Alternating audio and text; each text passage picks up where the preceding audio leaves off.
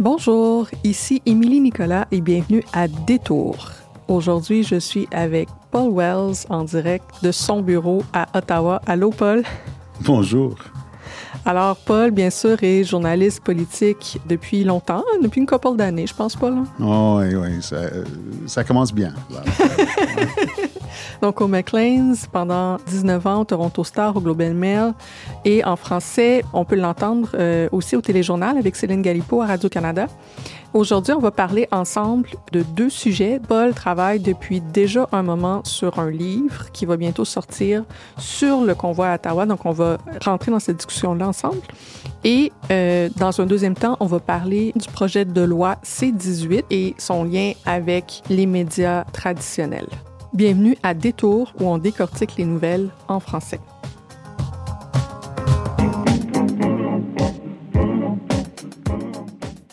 Cet épisode est commandité par Louis Perron, Eric Ortop, Elisabeth Brown, Michel Villeneuve, Ryan Kloss, Floriane Enadji et Carl Palin.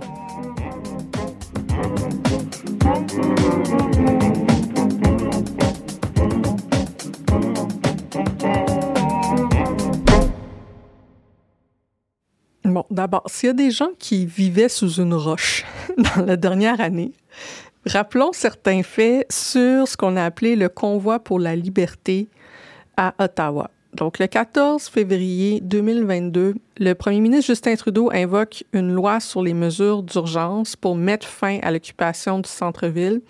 Automatiquement, lorsque cette loi-là est invoquée, ça déclenche une commission d'enquête sur son utilisation. Il y a eu toute cette commission-là qui s'est déroulée à l'automne, qui a été tenue donc par le juge Paul Rouleau, et il y a le rapport qui vient de sortir. En novembre, il y a des gens très passionnés de la vie, dont Paul, qui ont suivi ça de très, très près. Paul, est-ce que tu as essentiellement campé dans la commission? Qu'est-ce que, comment tu as suivi ça? Euh, oui, j'y étais le plus souvent possible. Tu été le plus souvent J'ai quand même d'autres affaires à faire, donc j'étais pas là tous les jours. Mais euh, l'idée, c'était de témoigner de ce qui se passait dans la salle d'audience du commissaire Rouleau. Puis, Là, tu en as fait un livre qui va bientôt sortir. On va pas vendre tous les scoops du livre, bien sûr. Il faut que les gens le livrent une fois qu'il va, être, va être disponible. Mais quand même, si tu dis que tu as été là pour essentiellement être témoin de ce qui s'est dit, avant de parler un peu plus dans détail d'un des chapitres qu'on a eu la chance de lire ici à l'équipe, je voudrais te demander de manière générale, qu'est-ce que tu retiens de ce que tu as vu, de ce que tu as pu entendre? Parce que dans les témoignages, il y avait tant les manifestants que les politiciens, que, que les défenseurs des, droits de la personne. Il y avait, qu'est-ce que tu as retenu de, de, principalement de ça? Peut-être d'abord que c'est une leçon précieuse dans la prise de décision des acteurs politiques de nos jours. Mm-hmm un accès qu'on n'aura presque jamais à leurs notes de service interne, à leurs conversations, à des transcriptions de leurs débats. Il y avait des dizaines de milliers de documents déposés dans cette commission. Là, de nos jours, ce qui ressort de la plupart des décisions internes des gouvernements, c'est tellement simplifié. C'est très opaque. Oui, oui, oui. Là, on voit comment ils agissent dans la vraie vie. Et on voit qu'ils sont souvent euh, débordés par les événements, ils sont souvent euh, très en désaccord sur la façon de, procéder. Et c'est ça que j'ai trouvé intéressant. Notamment, il y a un désaccord assez profond sur les façons de faire pour les corps policiers mm-hmm. dans de telles confrontations avec de grands foules de manifestants. Et c'est un des débats que j'ai voulu éclaircir dans ce livre-là. Oui, parce que ça, en fait, c'est le, thème principal du, chapitre qu'on a pu lire euh, à l'avance qui touche la question du rapport entre les policiers et les manifestants. Mm-hmm. Parce que ben, c'est une des questions dont on a beaucoup parlé. Peut-être, à mon sens, pas assez, parce que je pense qu'il y a eu un moment où le côté politique de l'affaire, puis en fait, le côté loi sur les mesures d'urgence de l'affaire a tellement pris le dessus de la conversation publique que la question est-ce que les policiers à Ottawa avaient fucked up la situation? Est-ce qu'on avait là des erreurs majeures? Ouais. Est-ce qu'il y avait des doubles standards entre la façon dont on a traité ces manifestants-là ou d'autres manifestations qui ont eu lieu dans l'histoire du Canada récente? Est-ce qu'il y avait des policiers de connivence avec les manifestants? Toutes ces questions-là, on, on se les est posées, mais c'est comme si, après que le, le convoi a été démantelé, le côté de comment il a été démantelé avec la loi des mesures d'urgence a comme mis de côté Ouais. ces questions-là, alors que toi, dans la commission, tu as comme eu l'occasion de, de te plonger là-dedans. Qu'est-ce que tu as appris du travail des policiers en suivant d'aussi près la commission Rouleau? Ce mot connivence est intéressant parce que justement, il y avait énormément de gens qui regardaient travailler les policiers pendant les trois semaines euh, du convoi à Ottawa, Ouais. qui se disaient, mais ils font rien pour arrêter les gens. Ils font rien pour les empêcher de, de- de- de briser les lois. Il y avait très peu ou presque pas de police de répression. Ouais. Comme on a pu, comme j'ai pu voir, comme jeune journaliste à Montréal lors des manifestations sur les droits des gays, ou comme on a pu voir sur les, euh, lors des, euh, des grandes manifestations euh, autochtones ailleurs, surtout dans l'ouest du pays.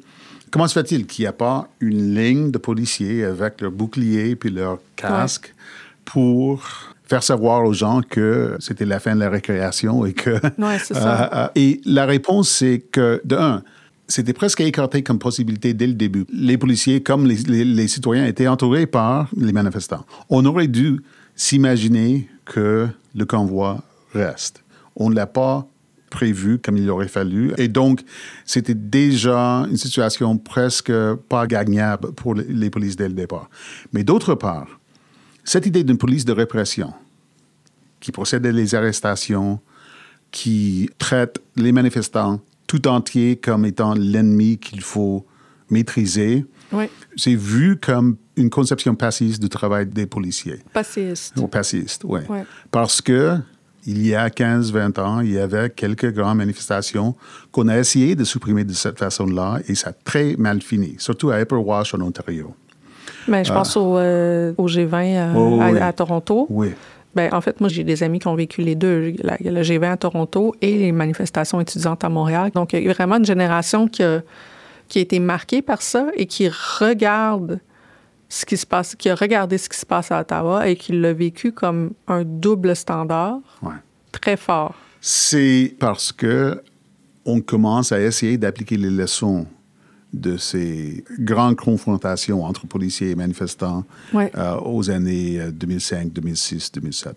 Ouais. Et c'est pour ça que j'étais très intéressé par un policier de l'Ontario Provincial Police, le- Ouais. la, la Sûreté de l'Ontario, qui s'appelait Marcel Bowden. Lui était en quelque sorte le prophète d'une autre façon de gérer de telles grandes manifestations. Et tu fais son profil, son portrait dans le chapitre. Moi, c'est ce que j'ai trouvé très intéressant de cette Oui, lecture-là. Ouais. Justement. Ça s'appelle les équipes de liaison, Ouais. Police Liaison Teams, qui sont censés ignorer les méfaits des manifestants, ne pas trop faire grand état des gestes, euh, je dirais, criminels ordinaires des manifestants, mais qui est censé plutôt discuter avec les manifestants, commencer à les connaître, commencer à se faire connaître par eux.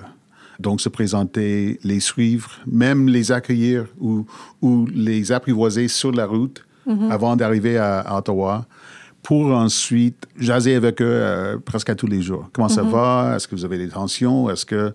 Et si jamais je pourrais vous demander de quitter tel ou tel endroit qui est un peu sensible, et on peut, à la limite, amener des toilettes portables pour euh, que votre journée soit plus confortable. Est-ce que ça vous arrangerait? Une forme de négociation. Effectivement, une fo- forme de négociation constante. Pour ensuite dire, là, ça commence à être assez. Mes collègues qui sont des policiers plus traditionnels commencent à s'impatienter. Est-ce que ça vous dit de quitter les lieux? Parce que les autres, les prochaines, ne vont pas demander aussi gentiment?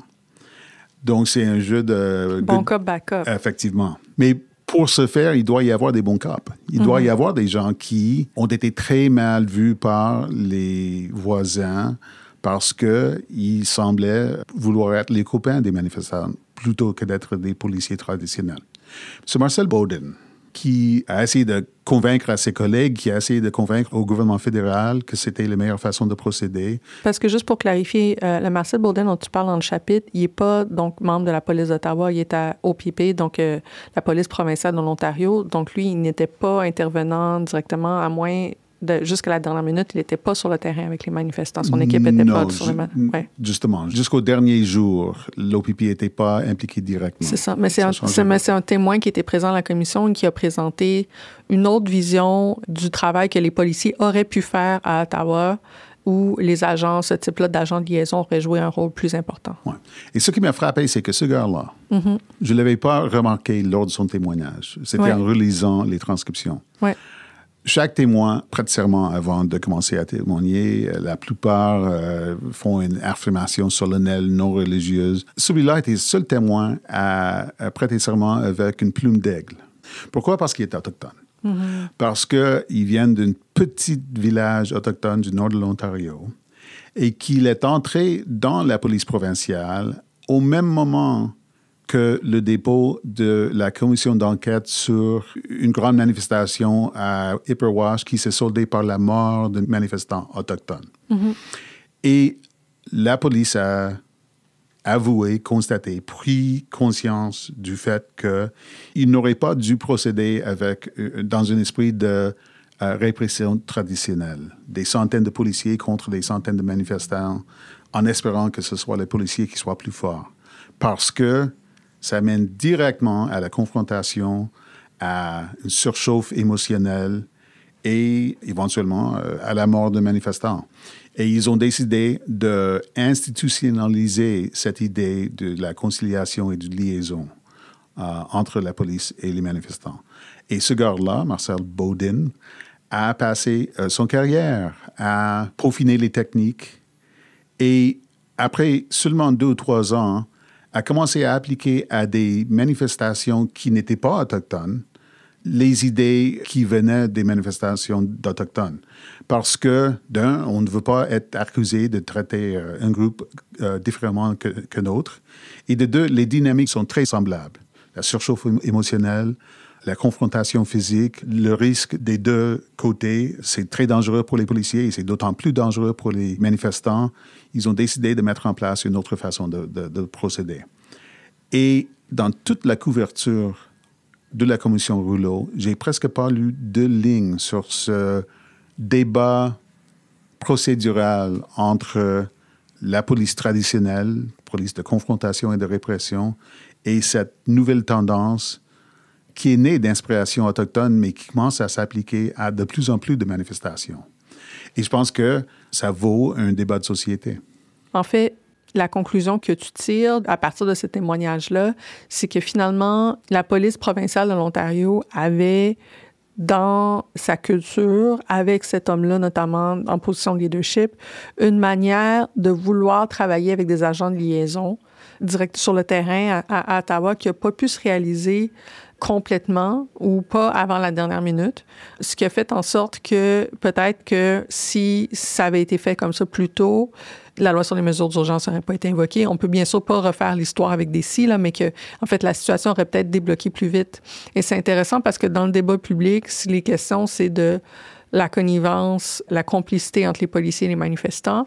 Et d'un autre côté, toi, ce que tu dis, c'est qu'il n'y en a pas eu assez, dans un sens. oui, et j'imagine que ça va être assez controversé. Et c'est pas une thèse que je pousse euh, très fort, parce que je suis pas certain euh, quelle aurait été la meilleure façon de gérer cette énorme manifestation. Mm-hmm. Mais je suis, au fil du, bouquin, euh, ceux et celles, chez les policiers, mm-hmm. chez les différents gouvernements et chez les manifestants qui préféraient la conversation, la conciliation, la connivence, plutôt que la confrontation. Parce qu'il y en avait même chez le leadership du convoi. Il y en avait, pas, pas tout le monde. Alors, j'essaie de, de, mettre plus en lumière les gens qui cherchaient autre chose que la confrontation, même dans un contexte très confrontationnel. Mm-hmm. Je pense que, de manière générale, les personnes qui défendent les libertés de la personne qui veulent pas de répression policière de manière générale vont trouver cet aspect-là très intéressant. D'ailleurs, c'est pour ça que l'Association pour les droits et les libertés civiles était très inquiète, par exemple, de l'invocation sur les lois des mesures d'urgence. Tu n'as pas besoin d'être pour ce que le mouvement de, ces manifestations-là représentait pour pas vouloir que les gens se fassent péter la gueule par des policiers. Euh, là, là-dessus, je pense que, je veux dire, la gauche va suivre. Là où c'est plus complexe, c'est qu'il y a eu aussi tout un contexte où il y avait des policiers qui n'étaient pas des agents de liaison, qui ont été filmés ou vus en train d'être de connivence avec les manifestants au niveau de leur cause, carrément. Il y a eu des, des traces de, de dons venant de membres des policiers au convoi. Donc, en fait, je pense que il y a plusieurs choses, je pense, qui risquent de faire réagir, dont cet élément-là où clairement les affinités idéologiques entre certains membres des forces policières et des convois, il y a plusieurs choses qui ont été mises de l'avant dans ce sens-là.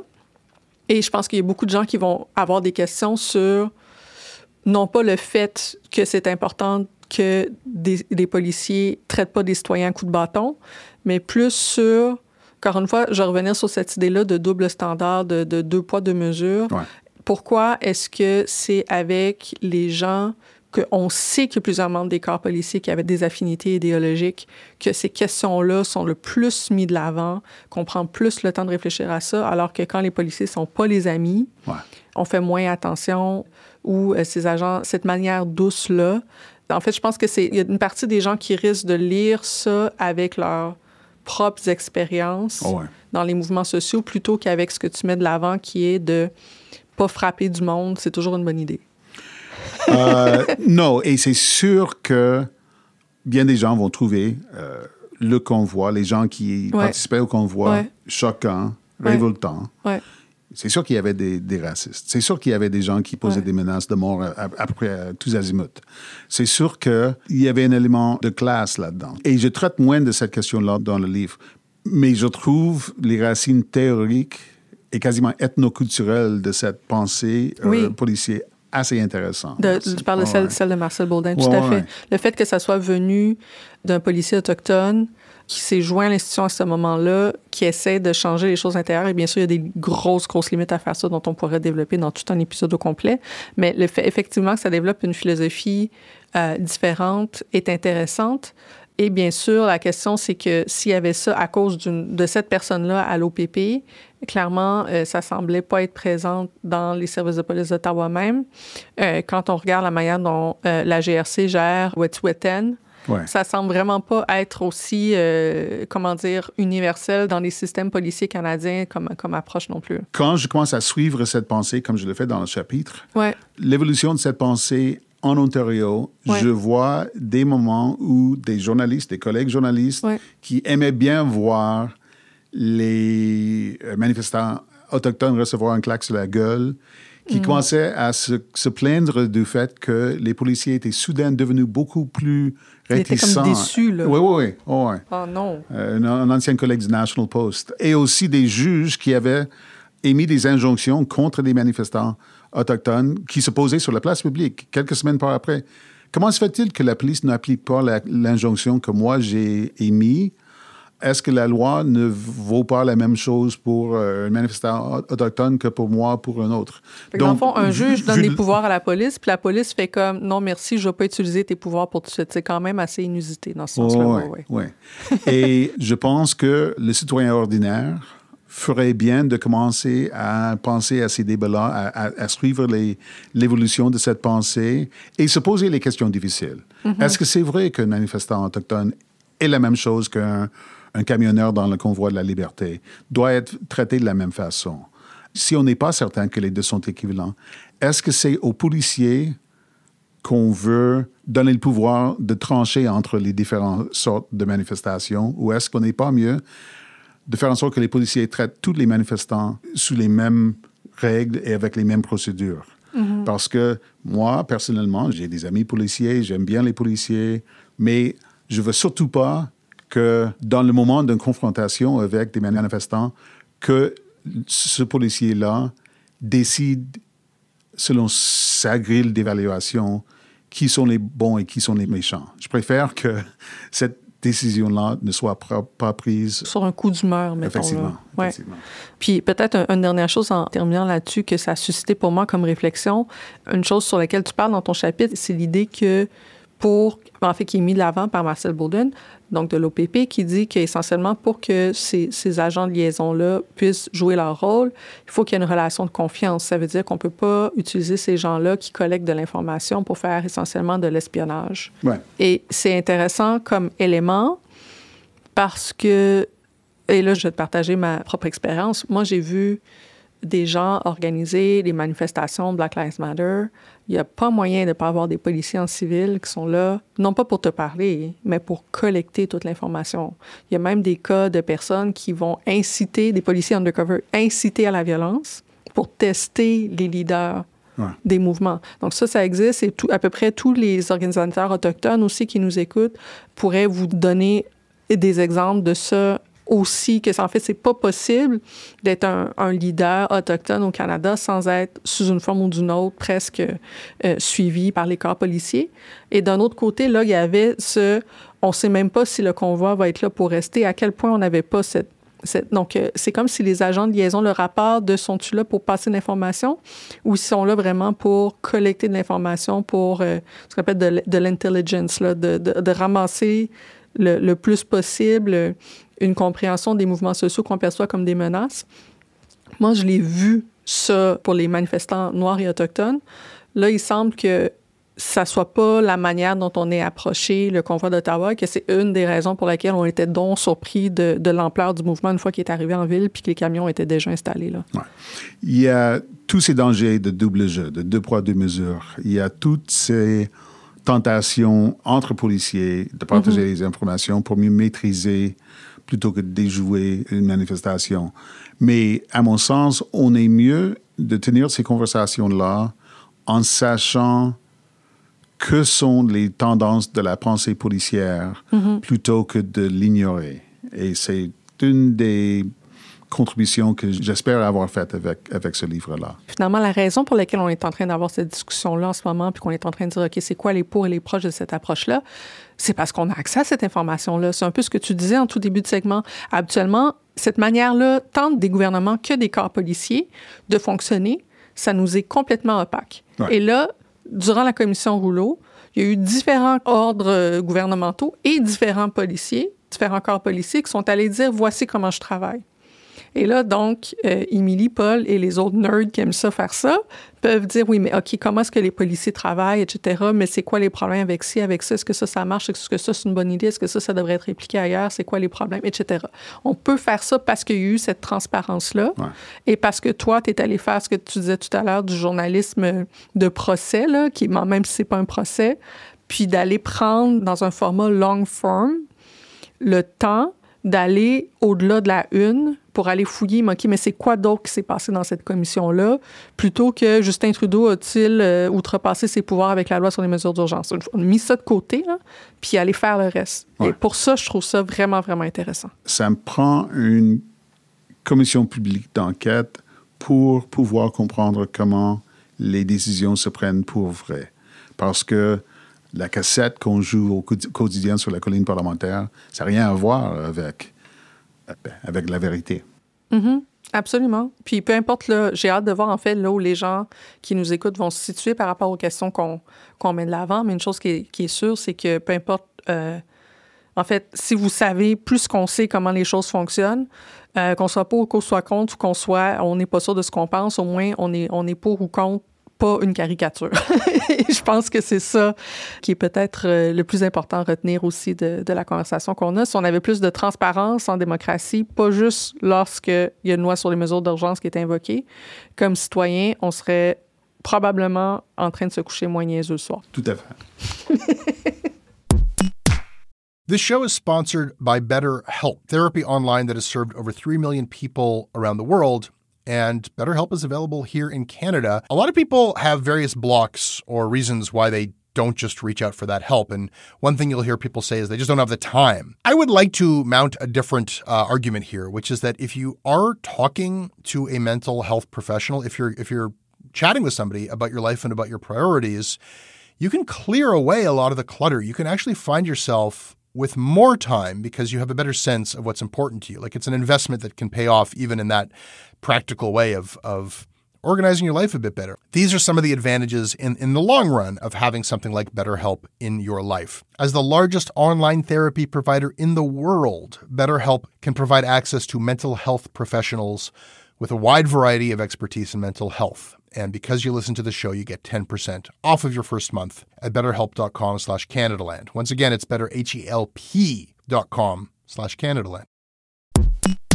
Paul, qu'est-ce que tu aimerais qu'on garde en tête ce mois-ci? Je n'ai qu'une petite anecdote sur la vie euh, ici à Ottawa, qui est quand même un petit village. Euh, mardi soir, je suis sorti avec ma femme pour un lancement de livre. Je crois que ça va être croustillant. Je t'écoute. en fait, le, le, lancement de livre était assez plate. Alors, on a décidé d'aller euh, euh, dîner ensemble au lieu. Et on a choisi un restaurant de centre-ville d'Ottawa qui n'est pas souvent très occupé. Mm. Alors, on y va et je vois que le maître d'hôtel qui, nous, euh, qui nous amène à notre table était très nerveux Mhm. et je constate quatre gardiens de corps euh, dans la salle. My God. Et tout de suite, je savais de quoi il s'agissait. Parce qu'à Ottawa, il il y a que trois ou quatre personnages qui ont des gardiens de corps. L'ambassadeur américain, la haute commissaire britannique et le premier ministre du Canada. Et les deux premiers... euh, Wow, c'est l'Empire. c'est les empires. Ouais. C'est juste c'est tellement parlant comme image. Et j'ai déjà vu l'ambassadeur euh, se promener à Ottawa, l'ambas- l'ambassadeur américain, il n'y en a pas quatre gardiens de corps, il y en a un ou deux. Alors, je savais que ce qui devait arriver arriverait. Et c'est que quelques minutes plus tard, le premier ministre du Canada, Justin Trudeau, est arrivé avec Ursula von der Leyen, qui est la présidente de la Commission européenne, qui est en déplacement au Canada. Et donc, ils se sont assis à côté de moi, ma femme. Nous avons Oh oh. tout fait pour les laisser en paix parce que mes relations avec M. Trudeau sont un peu confrontationnelles parfois et je voulais le laisser faire son travail.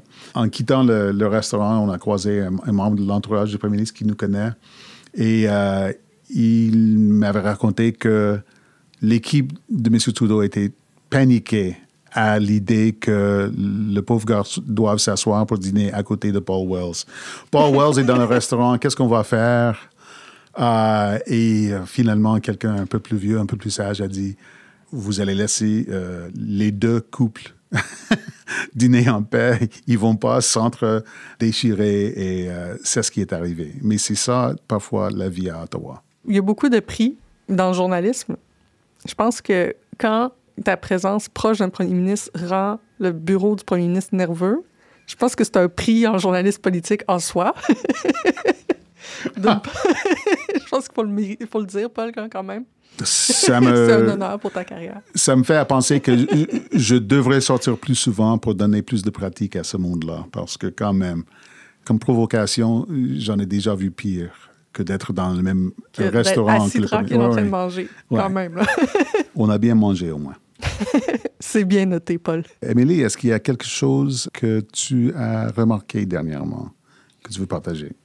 Écoute, moi, je suis bien en feu depuis euh, quelques jours euh, sur euh, l'approche euh, du 8 mars. Donc, on, on enregistre cet épisode-là le 8 mars même. Donc, la Journée internationale des droits de la femme. Puis, plus tôt cette semaine, il y a Antonio Guterres, qui est bon, le, le secrétaire général de l'ONU, qui a fait un discours à Doha dans lequel il parle d'un rapport d'ONU Femmes, donc une réunion de l'ONU à New York en ce moment pour les droits des femmes. Et dans ce rapport-là, annuel, ce qu'on dit, c'est que les femmes vont pas atteindre l'égalité à ce rythme-ci avant 300 ans. Et là, écoute, étant donné le sort de la planète, on se rendra pas peut-être dans 300 ans. C'était assez particulier d'entendre le secrétaire général de l'ONU dire ça. Et dans un contexte où il y a beaucoup de recul un peu partout dans le monde, et c'est tout détaillé dans le rapport pour les gens qui sont intéressés. Mais franchement, de se faire dire l'égalité homme-femme, on en a pour encore 300 ans de combat.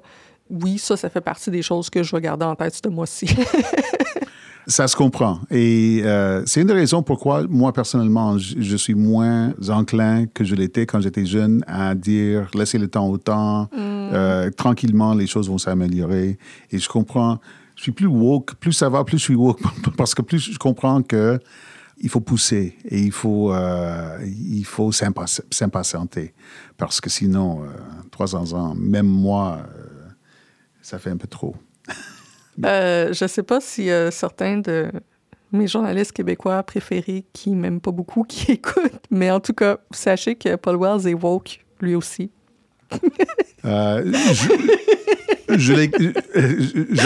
J'en connais et, et, et je suis certain. Deuxième badge d'honneur aujourd'hui, Prix du journalisme informel parce que tu fais pas Justin Trudeau et t'es woke et euh, c'est parfait. Ouais. Deux, deux awards. Ouais, Quelle grande journée. et pour toi, c'est bien noté. Paul, on le disait d'entrée de jeu, tu es un de nos grands vétérans du journalisme politique, du journalisme euh, au Canada, qui vient de gagner deux prix, deux prix supplémentaires dans le dernier 10 minutes. Et là, il y a beaucoup de transformations dans le monde médiatique, bien sûr, euh, au courant des dernières années. J'avais envie d'en discuter avec toi, puisqu'il y en a une bonne partie que tu as pu vivre de l'intérieur. Le projet de loi C-18 qui est mis de l'avant en ce moment est assez intéressant donc là, ce qu'on cherche à faire pour les gens qui n'ont pas suivi ça du tout, c'est forcer des plateformes numériques comme Google et Facebook à compenser, donc à payer essentiellement les entreprises médiatiques canadiennes pour les liens. Si Google met un lien vers un article du Global Mail, Google doit payer une forme de compensation au Global Mail pour le privilège d'utiliser ces contenus. On cherche par ça à diversifier la source de revenus des médias. Ça crée beaucoup de réactions, ça aussi un peu partout. Ce projet de loi-là, toi-même, tu te situes où par rapport à ça? D'une part, ça se comprend. Et j'entends des gens qui proposent quelque chose de semblable depuis 2016, genre. L'idée, c'est que Google et Facebook, ils ont énormément d'argent. Ouais. Alors que TVA, euh, Postmedia, euh, McLean's, ils en ont de moins en moins, ils mettent de plus en plus de journalistes à la porte. Et ce que font les géants du web, ça, ça ressemble au journalisme. C'est le partage d'informations euh, et eux réussissent à faire de l'argent. Alors, depuis plusieurs années, il y a des gens qui disent est-ce que ces gens-là, qui sont les seuls à gagner des profits dans un contexte de partage d'informations, est-ce qu'ils ne devraient pas être amenés à mettre de côté une partie de leurs profits pour soutenir ces médias traditionnels qui sont quand même d'une importance capitale pour la démocratie. Mon seul problème, c'est que j'ai énormément du mal avec le comment. Mm. L'idée que c'est le lien de Google vers le Global Mail mm-hmm.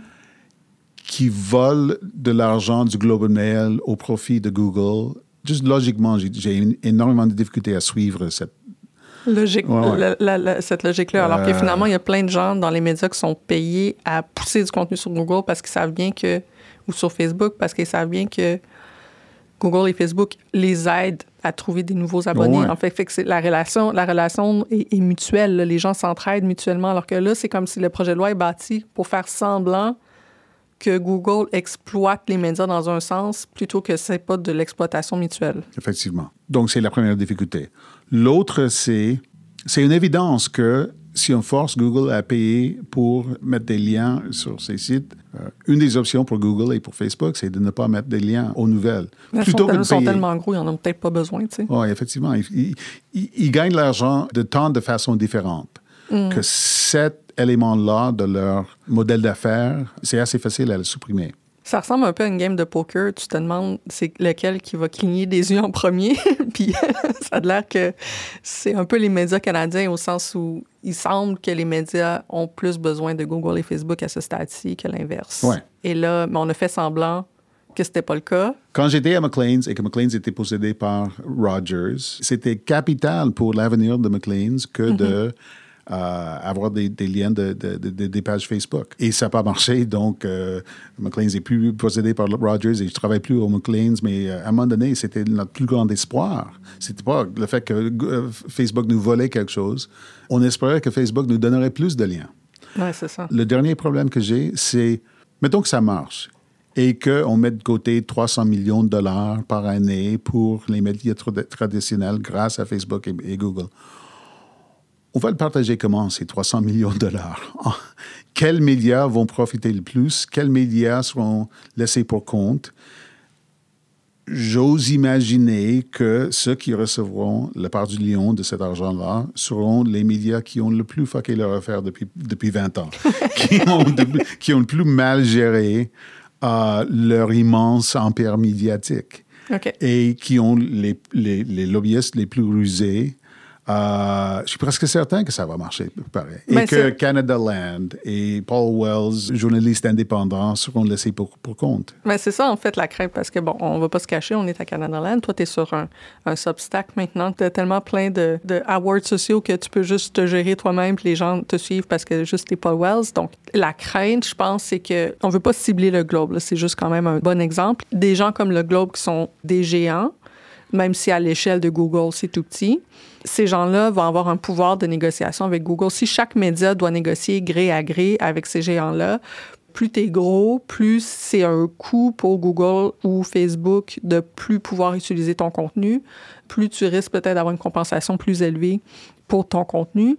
Et là, on se demande, les médias comme Canada Land ou les médias indépendants, il y a eu d'ailleurs une lettre ouverte collective des- de, de plusieurs médias, petits, moyens médias émergents au Canada qui se sont dit, OK, mais nous, même si ces gens-là négocient collectivement, Ouais. est-ce que ça va pas créer un système à 2, 3, 4 vitesses où finalement les médias... C'est intéressant d'ailleurs que tu disais les médias traditionnels parce que les médias sont pas tous traditionnels. C'est pas un, un truc entre les médias sociaux et les médias traditionnels. Il y a des médias Ouais. qui font du journalisme qui sont pas traditionnels. Et donc, ces gens-là, ces médias non traditionnels qui sont des, des médias de journalistes, se demandent s'ils sont pas en train de se faire avoir et par Google et par les médias traditionnels. Ouais. Pour moi, c'est un complot des grands, des anciens grands, Contre les nouveaux grands. sauf que c'est un peu trop facile de le dire. Parce que les anciens grands, ils sont plus grands. C'est pas en, euh, en extorquant euh, des centaines de millions de dollars de Google qui vont changer quoi que ce soit. Il y a des médias qui vont gagner peut-être financièrement si ce projet de loi-là passe. Ils vont-tu aller publier des lettres d'opinion euh, contre, Tout le des monde est dans- critiques? euh, Tout le monde est dans un immense conflit d'intérêts. J'ai dit à un ancien candidat libéral qui a, qui a essayé de me vendre cette idée selon laquelle les géants du web étaient des méchants, j'ai dit, mais chaque journaliste qui va couvrir la prochaine élection fédérale est dans un immense conflit d'intérêts. Parce qu'il y a des centaines de millions de dollars en jeu si les libéraux sont réélus et du moins en principe, on, en- on ne connaît pas les détails de- des politiques de Pierre Poilievre, mais tout ce- cet argent-là va s'en aller si les conservateurs gagnent. C'est certainement vrai pour les gens qui travaillent à Radio-Canada.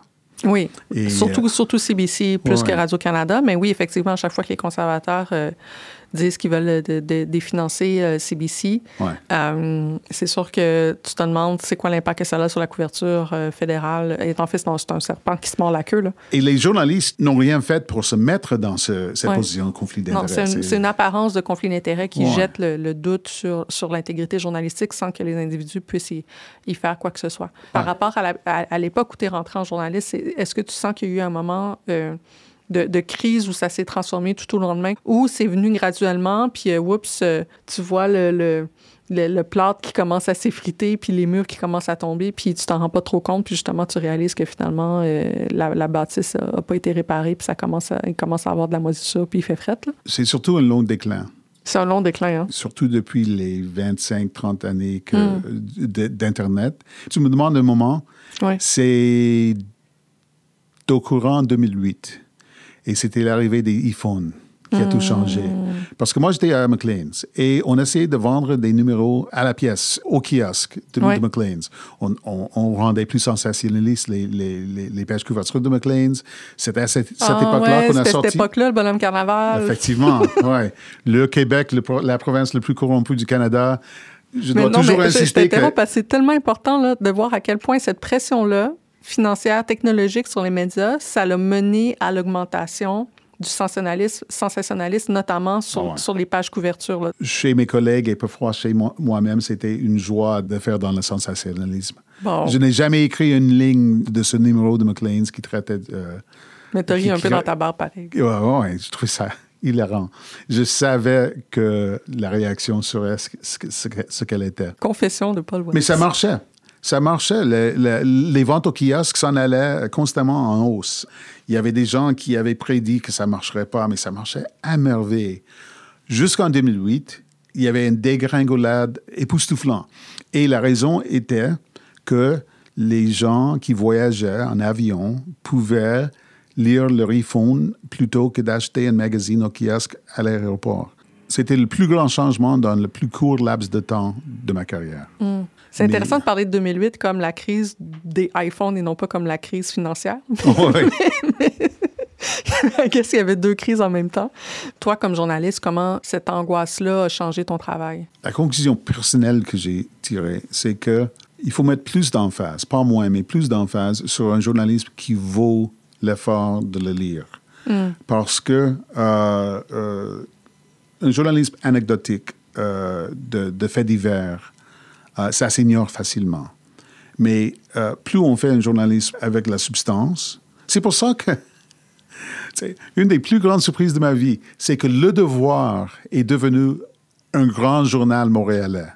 Ben oui, comment ça, t'es surpris de ça, toi? T'es bien bizarre. Parce que quand j'étais jeune, tout le monde traitait Le Devoir comme the small but influential Montreal newspaper, un petit, hmm. un journal petit, mais influentiel. Petit mais mighty, oui. effectivement. Mais là, ben, que la presse ne soit plus sur papier, que le numéro du samedi du Devoir soit lu non pas que par quelques profs de l'UCAM, mais par le gratin montréalais. C'est grâce à quelques... Excuse-moi, tu m'as perdu un prof de l'UCAM. c'est grâce à une gestion assez rusée par plusieurs générations d'équipes euh, de mhm. rédaction au devoir, mais aussi parce qu'un journal qui vaut la peine de le lire va survivre. Mais dans le fond, cette réflexion-là sur en faire peut-être moins et plus profond, est-ce que c'est ce constat-là qui t'a amené notamment à dire, ben moi, je pars à mon compte, je quitte le McLean's, puis euh, je fais les choses à ma façon? Oui, je, je me lance comme pigiste et comme euh, journaliste indépendant, mais là, la question, c'était de quelle façon est-ce que je vais procéder? Est-ce que ça va être en radicalisant mon offre politique? Ben, radicalisant, c'est un gros mot, là. Oui, mais... Euh, j'en connais qui l'ont fait. Mm je mène la rébellion contre euh, la pensée unique woke. Euh, j'ai été cancellé par les woke et là, je n'en peux plus et je... Oui, c'est vrai qu'on nommera là aussi pas personne, mais il y en a qui ont parti leurs obstacles comme ça. Oh, effectivement. Et c'est très rentable. Mm-hmm. Je sais que lorsque je suis plus euh, en colère contre le gouvernement Trudeau, lorsque je suis plus critique envers Justin Trudeau, je vends des abonnements. Ça vend ce courant-là. Mm. Mais il y a une raison pourquoi le deuxième papier que j'ai écrit sur mon Substack était une longue entrevue avec Carlos Litao, l'ancien ministre des Finances de Philippe Couillard, que tout le monde sait est assez plate comme personnage, mais qui a vécu des moments importants et qui se sent libre pour en discuter et qui avait pris des choix difficiles et qui a payé le prix politique. Et j'ai décidé, je vais annoncer aussitôt que possible aux gens que ça aussi, ça va faire partie de, de, mon offre journalistique. Mm. Et, et ça aussi, ça marche. Le sérieux, ça marche pour moi même mieux que le sensationnalisme. Et je suis assez encouragé de le constater. Donc là, Paul, on est parti de ces 18, on est en train de parler complètement autre chose, mais dans le fond, on est en train de parler du contexte. Toi, est-ce que quelque chose que tu dis par rapport au projet, ce projet de loi-là, c'est il y a, y a, un dernier truc que les gens devraient vraiment comprendre? Juste que tous ces projets de loi euh, mm-hmm. dans l'espace euh, numérique euh, que les libéraux ont, mis de l'avant ou qu'ils ouais, parce que c'est pas le premier, là. Ouais, ouais. Ce sont des réponses à des enjeux très importants qui existent, qui ne s'en iront pas si on les ignore. Mais dans chacun des cas, ce sont des réponses euh, discutables autour duquel il faudrait avoir un débat sérieux. Et un des problèmes de l'époque actuelle, c'est que le Parlement, ici à Ottawa, c'est le pire endroit pour tenir un débat sérieux sur quoi que ce soit.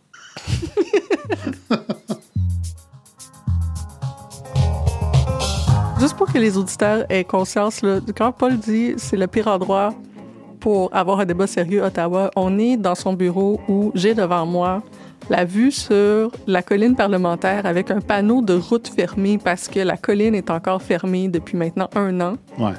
Euh, tellement la, ville est cicatrisée physiquement par l'incapacité des gens à avoir des débats de manière saine. Finalement. Là. Oui, effectivement. Ottawa est devenu le musée vivant du convoi pour la liberté. Ouais. Et de la marde qui a pogné du rock.